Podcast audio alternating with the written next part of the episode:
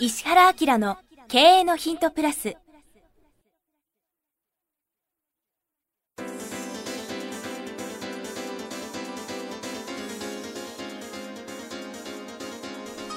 ポッドキャスト石原明の経営のヒントプラスは勝てるビジネスモデルや売れる仕組みの作り方。経営者や起業家が持っておくべき能力とその磨き方。リーダーの育成や強い組織の作り方などについて経営コンサルタントの石原明がリスナーの皆様からのご質問に直接お答えする形でお伝えしていく番組です。企業を継続発展させるためのノウハウを提供する日本経営教育研究所がお届けいたします。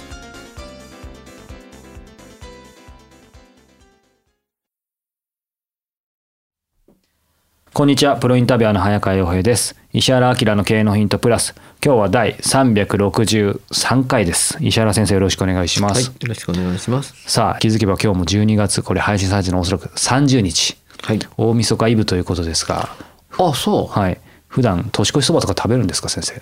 僕お蕎麦好きですよ。へえ。うん。なんかいいとこで食べるんですか？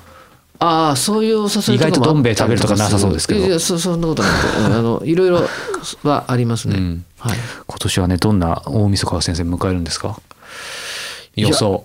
予想はだいぶ早めに休むと思うので、うんまあ日本にはいますね。うん今年は年明けてからちょっとどっか行こうあ、本当ですか？うん、そうそう。へえ。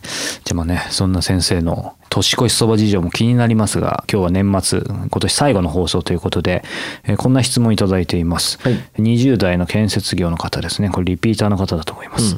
石原先生お久しぶりです。早川さん以前お答えいただきありがとうございます。えー以前お答えをお話しいただけたことがきっかけでもっと広い視野が必要だなと痛感し、様々なものへ興味を持って、様々な方々にご教授いただけるようないろいろなところへ顔を出しては話しかけたりしています。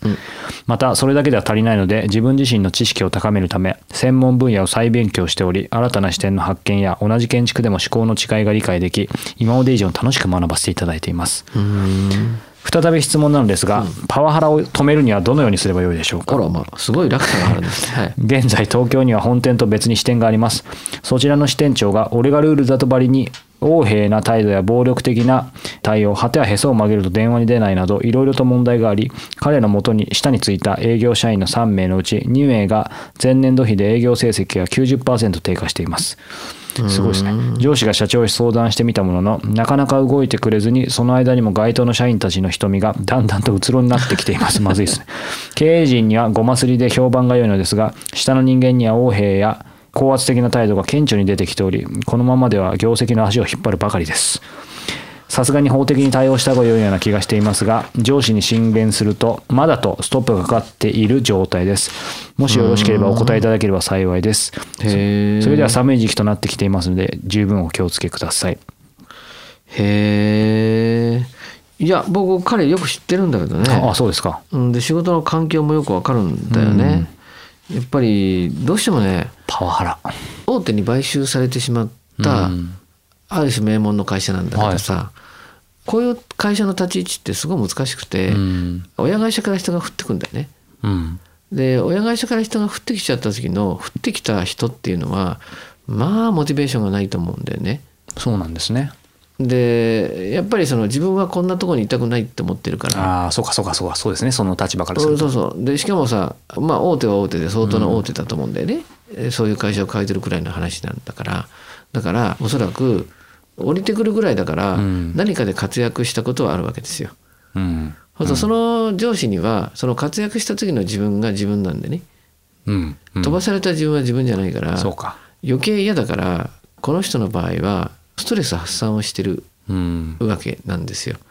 でうーんまあなんていうか分かっちゃいるけど分かってはいるけどここで成果を上げてもうん。先がそんなにないし、厳しいところにいるわけうん。ですわ。うん。まあ、あの状況的にはそういうことなんだよね。うん。だからまあ彼自身があるいは彼の周りの人間がそれが理解できないと、うん。なかなか難しいのと、うん。こんなんで永遠ですかねっていうことに対して、うん。まあ、彼の上司は、まあ、例えばね法的にどうのこうのって時に、いやまだまだっていうのはさうん。でそれどうしてかっていうとさ上の会社から見たらこの人は用のない人なんで、うん。用のない人を自然にこうなんていうんですか葬っていきたいっていう場所としてここが使われているわけで、うん。うん、だからそこでまた何かやらかしてそのその人がまた波風立っても、うん。親会社としては困るっていう困さる。うん。うん、だからもうその社会構造的にこういうことなんだなって分かってて本人もそんな悪い人じゃないんだけどうん。心ならずも人生かけてやったことがうん。最後こういう結末を迎えてしまい、うん。まあ、こんなところに来させられちゃった僕ちゃんみたいな、そこをまあ見ないといけないっはいていうの。い。や誰がいけないかっていうとこの飛ばされた人がそもそもダメなんだけどでも環境的にはそういう環境の中でうん。自分がこれをやってるんだなっていうふうに考えてうん。まあフォローするしかないねっていう感じだね。状況そのものをフォローね。要するにそのパワハラするなんとかするっていう人はまあ視覚に中には入るしうん。聴覚あるから聞こえるけどうん。その人の言ってることは小学校3年生がだだこねてる。うん。でそのなんでそうなっちゃったかのもよくわかる。あっていうふうにしてパワハラをパワハラと聞こえないようにする。まあだ本質は小学校3年生のダダだと思うようなことですよねある意味。うんうん、あのちょっと僕の仲良しの人がいてその人は六大学でラグビーずっとやった人で、はい。僕が足を折った話とその人が腕を粉砕骨折した話とかいろいろで盛り上がったんだけどさラグビーの人ってさやっぱりそのなんつうの？相当体と体とぶつかるから、うん。鍛えなきゃいけないしそうですね。で鍛えるのに2通りあって心を鍛えるっていうのと体を鍛えるっていうの2つあるんだって。で彼から言うとアメフトは生きてないらしいんだよ。うん。あんな装備してぶつかるんだから、ずると。うん。もともとラグビーって貴族のスポーツだったの知ってる？あ知らないです。貴族そうそう。貴族は働いてなくて農民に働いてもらうじゃん、うんだから攻められた時に自分たちが一番最初に戦うっていうのがうん。都市国家の軍隊ね。うん。であれの名残が貴族だからだから自分たちは体鍛えて矢面に立つっていうのがうん。スポーツとしてのラグビーで,、うん。でどっちかってサッカーっていうのはどっちかっていうと農民の間でね。そうそうそうそう。だから体鍛えるっていうよりもぎ技術とかうん。集団になんかするっていうさ、個と個のぶつかり合いとっていうのはそういうふうにこう見えてくるんだけどだからさ足のすねとかさ、うん。ガーンってなんかぶつけるじゃん。痛いじゃん。うん痛いですね。肉体的な鍛錬ともう一個さ、精神的な鍛錬でやるんだって、はい。ね、それ何っつったらさガーンってやったらあ気持ちいいって切り替えなきゃいけないんだって。そこですか。そうそう。ガーンうわーこれは楽しいなみたいな。いや僕もよくあの思考を飛ばすっていうんでさ、うん。はいはい。あのこれは俺じゃない説っていうのがあるわけね、そうですねどんな苦しい環境でもこれは俺じゃないっていうふうに認証高くすると笑えるっていうさ、うん。僕もそれであの足折れたの知らないで沖縄に出張して仙台に出張して大変なことになってっていう話をしたことあって、はい。あその時だよな。ティモスリーさんの本もらってあそうですそうです。週4時間だけ週4時間だ働く。で僕はどう思ったかって言ったらうわこの足折って入院したことが僕の人生変えたわぐらいのさ超積極的な思考みたいなものをそうですね持ってて、うん。この間は本当にあのほら今度その年明けのうん。公開収録に来てくれる元グーグルの、ね、アジアパシフィックのトップのキョートル君がもう大好きだって。あそうなんですか？あの本大好きって。ティモシーフェリスのじゃないかな多分。あでしょうね。彼面白いよねって言ったから、もう悔しいなと思いながら見たけど。ですね来年は。そこでまたちょっとこう盛り上がったんだけど、でもそういう思考の変換っていうのをまあそのするチャンスっていうふうに捉えても、はい。悪くはないかなっうん。ていう感じがするね。確かに。だからその人なんかさ粉砕骨折して医者がダメだって言ったのについたらそのままあじゃあ最初折ったんだな、うん折って医者がなんとかかんとかってギブスをしとけって言って、うん。取れたその日にまたやって粉砕骨折したらしいよ。うん。だからなんかあのそれはすごいですね。整体師の人から見たらこの手はなんか普通の手じゃありませんよって言われたんだけどだからそれが嬉しい。勲章みたいなさ、うんうん人間の思考ってそこまで自分でもコントロールできるっていうのが一個あるうんから、うん。まあ僕は一生懸命さっきなんでこの人の環境はどうなのかっていうので説明したのは、うん。なるべくそういう客観性っていうのを持つと、うん。起きてることを楽しめたりするっていうのもあるのでね、うん。そういう話をしたんだけど、うん。まあただ僕はあの彼個人的によく知ってるんで、はい。お話をすると、まあ、そろそろこの組織にいる限界でね。彼の場う合は。ん。そうですか。うん、性格が純粋すぎちゃってうん。多分この組織ではまあダメじゃない？あうん、で僕あのここれこれちょっとこの公の番組で言うのもなんだけど、なんとなくこの間会った時には、この子この会社に行ったらいいんじゃないって言っても密かに転職先探してんだよ、えー。見つけてんの。あらありがたいですね。間違いなくここにはまるからっていう、そうすると彼が本来やりたかった NPO みたいな活動もめっちゃダイナミックにできてあのね止めてたエネルギーをどんだけ出しても起こんないね。すごい。すごい建築建設系で、はい。しかも世界まで行けるすごい面白い会社がうちの顧問先にあるんで。ひょっとしたらこれ配信するときは一回来れば真面目に僕はあの君の転職はもうすでに考えてるよすごい。すごい番組になってきましたね。いや真面目に聞いてますか皆さん。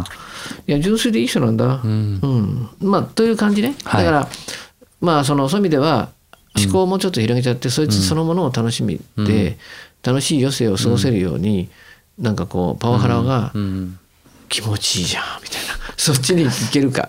あとその子下の人たちもねできれば巻き込めるようにするか、もしくはもうそろそろそのなんていうんですか限界なので、うん。自分みたいな純粋さが高い人は、ん。なんとなく環境的にはちょっとここは合わないよねっていう。さそうかもしれないですね。でやりたいことはどこにいてもできるし、ん。どのステージに乗ればっていうことで、うん。僕はそのステージは一応この人のためにはちょっと用意してて。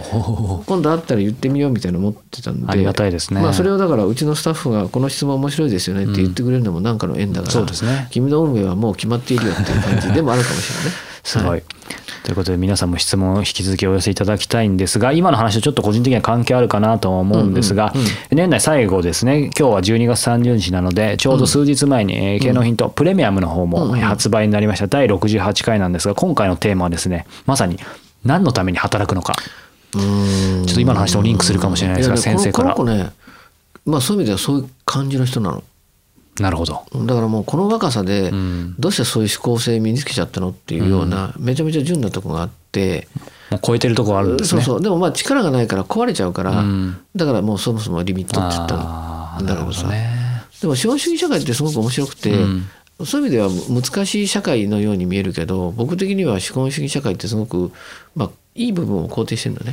今回その話しましたねプレミアムで、うんまあその皆さんちょっと分かんないかもしれないけど資本主義社会そのものは何で資本主義社会として成り立ってるかって言ったら人間が生まれて集団化してある数になった時にこの集団が幸せになるにはどういうふうにん。物事を動かしていったらいいか。だから政治とか統制とかさそういうのって後付けで作られてった言葉だったりとかするんだよね。うん。でその中で人類っていうのはどういうふうに国を治め地域を治めたらいいかっていうんで例えばその宗教でやってみようと思ったり、王様が正しければって思ったり、はい。その後なんだろうかね植民地政策とか、帝国主義とかいろんなのが起きてってでなんか一番良さそうじゃないのっていうので競争したのが社会主義と資本主義っていうね、うん。まあそういう話も混ぜながら、はい。最終的にどうも良さそうなのは資本主義社会だよねっていうことになり、ただ資本主義社会そのものもまだまだ未完成で、うん。どうしていいか分かんないっていう中ではい。さすがに人類が頑張って頑張って頑張ってどうもこれが良さそうじゃないの、って言って消去法で消してった。はい。残った資本主義なんだからね、うん。でこういうふうな捉え方と考え方してくれれば、うん。実はその中でその働くっていうのも見えてくるよねっていうさ、まあ、2つの働き方があるよねみたいなことを話をして、非常にあの早川君が真剣な顔をし感銘受てけましたよ。納得感銘を受けた、収録後ね先生とトイレ行ってトイレでもね。そうだもんね。感銘受けましたって言ったぐらいですからね。早川君ちょっとこう表情変わったけどどうしたの？みたいなね。うん、いや本当に年末にふさわしい、まあ、キーワードだけを僕はやっぱりそのお金をやっつけるお金を超える、そのビフォーアフターっていうことをちょっと考えさせられましたね。うん。うん。なので経のイントこのプラスも、えー今年最後ですが経のイントプレミアムの方もまさに、えー年末にふさわしい、えーテーマ何のために働くのかになっていますのでご興味ある方はぜひ、えー石原家 .com の方から経のイントプレミアムの方もチェックしてみてください。ということで先生今日12月30日ということでいよいよ2016年も最後そして2017年迎えますが、ね、この経のヒントプラスももう何年目なんですかねもう楽しくはいさせていただいて最近富にいろんなところで僕のポッドキャスト聞いてる人が増えてまた増えてますよねなんか、うん、この間もね赤坂でねちょっとお客さんと僕めったにカラオケとか行かないんだけど なんとかって店に行ったら、はい。店長さんが硬直しちゃってどうしたの?」って言ったら「いい石原明先生ですよね」って言って、へみんなが「さすがに先生偉いね」って言って僕はどうしてちょっとまずいなとか思ったりとかするんだけど、いや聞いてたんですね。そうそうそうそう。すごいだから僕しょうがないから本送ったよ。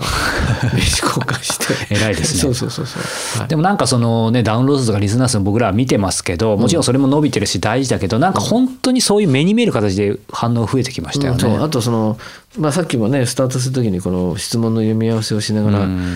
本当に真面目なことを真面目に聞いてくれてそうですね。それに対して僕もそのかけねなし真面目に答えるから、なんかこういう感じのコンテンツっていうか、番組って珍しくい？やっていうかもう番組コンテンツあとライブコンサルティングという言葉すら超えてると思いますけどねやっぱり。だそれが、まあ、さっき言ったさプレミアムの何のために働くかっていうところで、うん。僕はそっちに入っちゃってるからるこういうことをやってるんだっていうのがうん。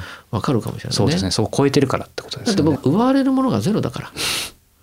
ね、だから何をどこに出しても僕はもうなんつうの傷つきようもないし、うん。損することもゼロだから、うんなんかそのそそういう心境にやっぱりなるよね。っていうかもう損得もないですよね先生の中で。そうそう。だからまあそういう社会を、うん。その資本主義っていうのは実現させてくれるわけじゃん、うん。まあ、さっきのお金やっつけるっていう話になってたりとか、そうだからぜ絶対これプレミアムは興味あったら聞いてもらったら面白いし最近のプレミアムのなんかこういうクオリティだもんね。なんずっかとね。うんその過去がいい悪いじゃないんですけど過去は結構ピンポイントだったじゃないですか。ある意味本のタイトルになるみたいな。そうそうそう。だね最初の頃はね、どうしてもこれ教えたいっていうのが結構たくさんあったから、ね。コミュニケーションの取り方こうしろとか具体的でしたよね。作れってやったんだけど最近こうなんか思考性の高さが問われる番組になってるね。なんかもう哲学の時間ですみたいな感じですよね。あのポッドキャストいろいろこう番組作られてる方は、皆さん僕のポッドキャスト聞いてこんな風にそのなんかこう社会性高めることもポッドキャストの番組でできるんだよって聞いてもらうと面白いよね。そうですね。参考にもなると思います。ライバル調査とかした方がいいよね、うん。それからいろんな人たちがポッドキャストの番組使ってると思うんだけど、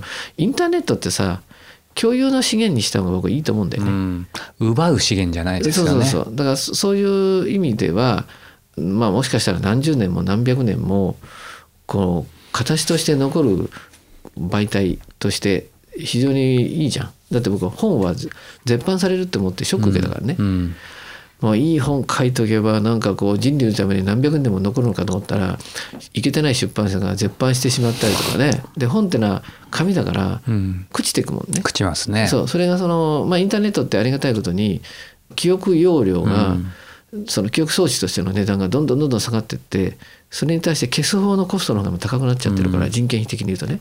そうやって考えた時にはもう明らかにまとめて何かのコンテンツとして完成させとけば、もうその人間がずーっと聞いてくれるっていう可能性があるじゃない、そうですね。うん、だからノアの箱舟っぽい感じのものが作れそうだ。るわけでしょ、うん。だからまあそういうの考えながらやっていくからね。うん。うんということで経営のヒントプラス今日第363回そして今年最後でしたが今思いましたがということは来年はこのまま順調にいけば400回もいくということですね。すごいな。はい、前人未到ですが引き続き頑張りたいと思います皆さんにどうか良いお年をお迎えください石原先生今年もありがとうございました,、はいありがとうございましたたよろしくお願いします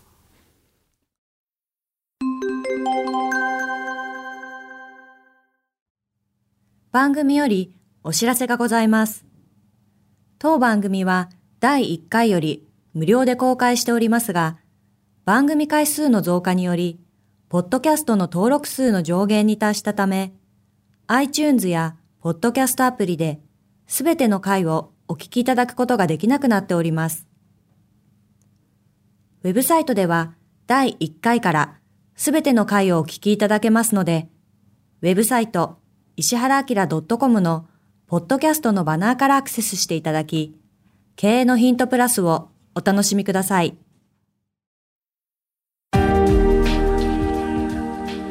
今日のポッドキャストはいかがでしたか？番組では石原明への質問をお待ちしております。ウェブサイト石原明 .com にあるフォームからお申し込みください。URL は www.ishiha.com www.akira.com www. 石原 -akira.com です。それではまたお耳にかかりましょう。ごきげんよう。さようなら。